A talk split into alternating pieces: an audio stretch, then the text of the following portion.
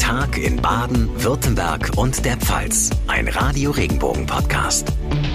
Hallo zusammen, ganz herzlich willkommen an diesem 3. Mai zu unserer heutigen Podcast-Ausgabe. Freut mich sehr, dass Sie einschalten. Mein Name ist John Segert.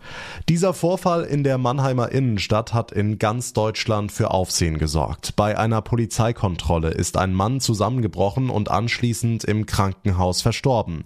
Am Mittag hat sich heute Mannheims Oberbürgermeister Peter Kurz dazu geäußert. Wir alle sind sehr betroffen vom Tod eines Menschen während nach oder infolge eines Polizeieinsatzes. Sie alle wissen, wie wichtig uns ein friedliches, ein respektvolles Zusammenleben in unserer Stadt ist. Deswegen wirft dieser Polizeieinsatz Fragen auf. Diese Fragen müssen beantwortet werden. Dafür sind Institutionen berufen, wie die Staatsanwaltschaft, wie das Landeskriminalamt. Dort laufen die Untersuchungen. Ich denke, eine Bewertung des Polizeieinsatzes vor den Ergebnissen dieser Untersuchungen verbietet sich und ich appelliere an alle, das genauso auch zu halten. Radio Regenbogen-Reporterin Alexandra Jone, was ist denn bislang tatsächlich bekannt? Ein Arzt aus dem Zentralinstitut für seelische Gesundheit hat die Polizei informiert, dass ein 47-jähriger Patient Hilfe braucht. Nicht weit vom ZI entfernt auf dem Marktplatz konnte der Mann von den Polizisten dann angetroffen werden und dort kam es offenbar zu einer Auseinandersetzung. Ja, und bei der ist der Mann zusammengebrochen. Der Arzt hat zwar noch versucht, ihn zu reanimieren, aber er ist dann im Krankenhaus verstorben. Was jetzt die wirkliche Todesursache ist, das muss die Obduktion heute zeigen, denn alles andere wäre einfach nur Spekulation. Informationen. Ein Grund für die große Aufmerksamkeit sind ja die zahlreichen Videos und Gerüchte in den sozialen Medien. Was kursiert da alles? Relativ schnell nach dem Vorfall wurde überall ein Video geteilt, auf dem man die Beamten sieht, wie sie mehrmals auf den am Boden liegenden Mann einschlagen, ja und eben auch auf seinen Kopf. Dazu hat dann auch noch das Gerücht kursiert, dass der Mann ein türkischer Staatsbürger ist. Da gab es dann so Posts auf Twitter wie ein türkischer Mitbürger wurde bei der Festnahme durch die Polizei so brutal zusammengeschlagen, dass er gestorben ist. No justice, no peace, abolish the police. Ja, ebenfalls auf Twitter hat das LKA dann darauf hingeschrieben, um Falschmeldungen Verletzungen vorzubeugen. Es handelt sich bei dem Verstorbenen nicht um einen türkischen Staatsbürger. Dankeschön, Radio Regenbogen-Reporterin Alexandra Jone. Vieles ist noch unklar. Das Landeskriminalamt ermittelt. Die Obduktion der Leiche soll morgen stattfinden. Mit Ergebnissen wird erst Ende der Woche gerechnet. Nachrichten für Rhein-Neckar, den Odenwald und den Kraichgau. Ich bin Alexandra Jone. Sound of Peace kommt zu uns nach Mannheim. Die musikalische Friedenskundgebung ist am Sonntag auf dem Ehrenhof des Schlosses. Bei der Kundgebung für den Frieden in der Ukraine sind auch Joris und die Söhne Mannheims dabei. Mitorganisator Gerhard Fontanier. Im Moment stumpft natürlich man auch ab. Das geht jedem von uns so. Man, wir hören das jeden Tag in den Nachrichten, sehen das jeden Tag im Fernsehen. Aber es ist wichtig, das immer wieder in Erinnerung zu rufen helfen und auch dafür zu sorgen, dass es entsprechende Spenden zusammenkommen. Das ist das eigentliche Ziel der Veranstaltung. Die Spenden gehen dann zum Teil direkt zu den Opfern ins Kriegsgebiet. Wir streamen das Konzert live auf regenbogen.de. Los geht's um 17 Uhr. Nachrichten für die Region Karlsruhe, die Ortenau und den Nordschwarzwald. Ich bin Sascha Baumann. Endspurt unter der Kriegstraße in Karlsruhe. Im neuen Tunnel laufen die letzten technischen Prüfungen. Die ersten Autos werden vermutlich Mitte Mai durch die Röhren fahren. Für den Bau ist die KASIG verantwortlich, Sprecher Achim Winkel. Es ist eigentlich eine überaus intelligente Planung, die darauf abhebt, dass ja unterwegs auch Autos wieder den Tunnel verlassen, um zum Beispiel in die Innenstadt, Parkhäuser oder in die Innenstadt zu gelangen. Man kann davon ausgehen, dass es da unten nicht zu einem Stau kommt, zumal unten im Tunnel gibt es keine Kreuzungen, keine roten Ampeln. Der Verkehr kann ja wie ein steter Fluss durchfließen. Beim Karlsruher Fest der Sinne am Samstag können Fußgänger den Tunnel besichtigen.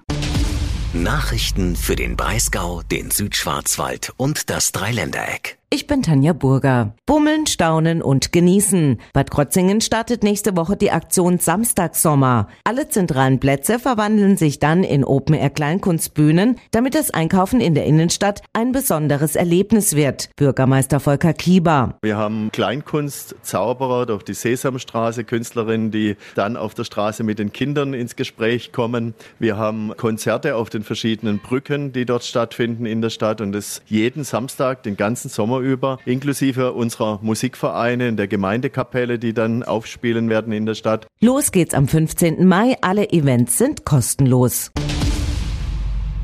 Baden-Württemberg stellt sich neu auf, um für Unternehmen aus dem In- und Ausland attraktiver zu werden. Die Landesregierung hat dafür heute eine Ansiedlungsstrategie vorgestellt. Radio Regenbogen Baden-Württemberg-Reporterin Barbara Schlegel, was genau sind die Hintergründe? Ja, das Land hat in der jüngeren Vergangenheit ein paar Mal den kürzeren gezogen in der Standortfrage.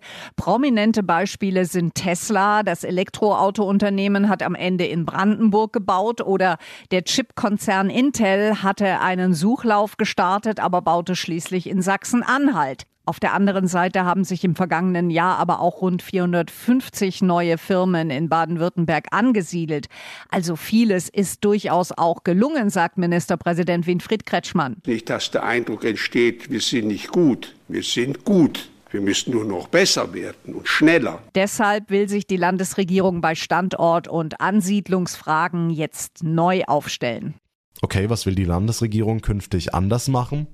Die Prozesse werden anders strukturiert. Je nach Größe der Anfrage werden sämtliche Ministerien von Anfang an eingeschaltet, um Fragen zu klären, vom Abwasser über die Energieversorgung bis hin zur Verkehrsanbindung Oberstes Ziel bei allem ist die Schnelligkeit, sagt der Ministerpräsident. Wir haben einfach gelernt, dass Unternehmen, die sich bei uns ansiedeln wollen, sehr schnell verbindliche und verlässliche Auskünfte haben wollen und benötigen.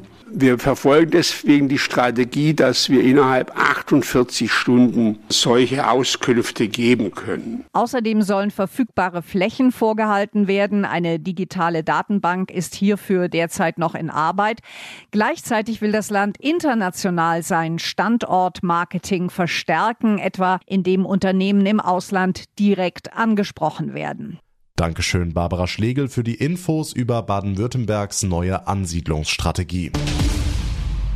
Und jetzt kommen wir noch zu einer Meisterschaft, die den meisten Menschen eher unbekannt sein dürfte, die Wiesenmeisterschaft. Sie findet statt im Naturpark Südschwarzwald. Teilnehmen können Landwirte mit einer Wiese, einer Weide auf mindestens 500 Metern Höhe. Holger Wegner vom Naturpark. Das Besondere bei der Wiesenmeisterschaft ist, dass es nicht nur um die reine Zahl an Pflanzen oder Tierarten geht, sondern wie ist die Futtermenge, der Aufwuchs der Fläche, wie ist die Futterqualität, sind Giftpflanzen auf der Fläche vorhanden, die nicht gut sind fürs Vieh und wie ist die Zusammensetzung des Futters, also der Gesundheitsaspekt fürs Vieh spielt da auch eine Rolle. Letztlich geht's ums richtige Gleichgewicht zwischen Futtermenge und Artenvielfalt. Über blühende Kräuter und Wiesenblumen freuen sich nicht nur die Insekten, sie hat auch handfeste Vorteile für die Landwirte. Vor allen Dingen, weil das Futter dann gesünder ist. Also viele Kräuter kennen wir ja auch als Heilkräuter, die kommen auch in Weideflächen vor. Die sind sozusagen die Apotheke fürs Vieh. Das spart Tierarztkosten. Außerdem ist der Landwirt flexibler. Also gerade bei unvorhergesehenen Wetterereignissen, wenn eine artenarme Fläche gerade gut entwickelt ist und kurz vor der Maat oder kurz bevor das Vieh draufkommt, ein Hagelschauer kommt oder ein starkes Gewitter, dann ist die Fläche platt. Und bei einer artenreichen Fläche sind die Entwicklungsstadien der verschiedenen Pflanzenarten unterschiedlich. So ist die Fläche so ein bisschen krisenfester. Und am Ende können wir die Artenvielfalt auch schmecken, sagt Holger Wegner. Es gibt Heumilch, es gibt Weidemilch und da gibt es schon Erkenntnisse, dass Bergmilch aus atemreichen Beständen gesünder ist. Da geht es um Omega-3-Fettsäuren, die stärker in der Milch vorhanden sind. Und auch für die Käseproduktion ist es interessant, weil man das tatsächlich später im Käse schmeckt, wenn entsprechend artenreich und kräuterreich das Futter der Kühe vorher war.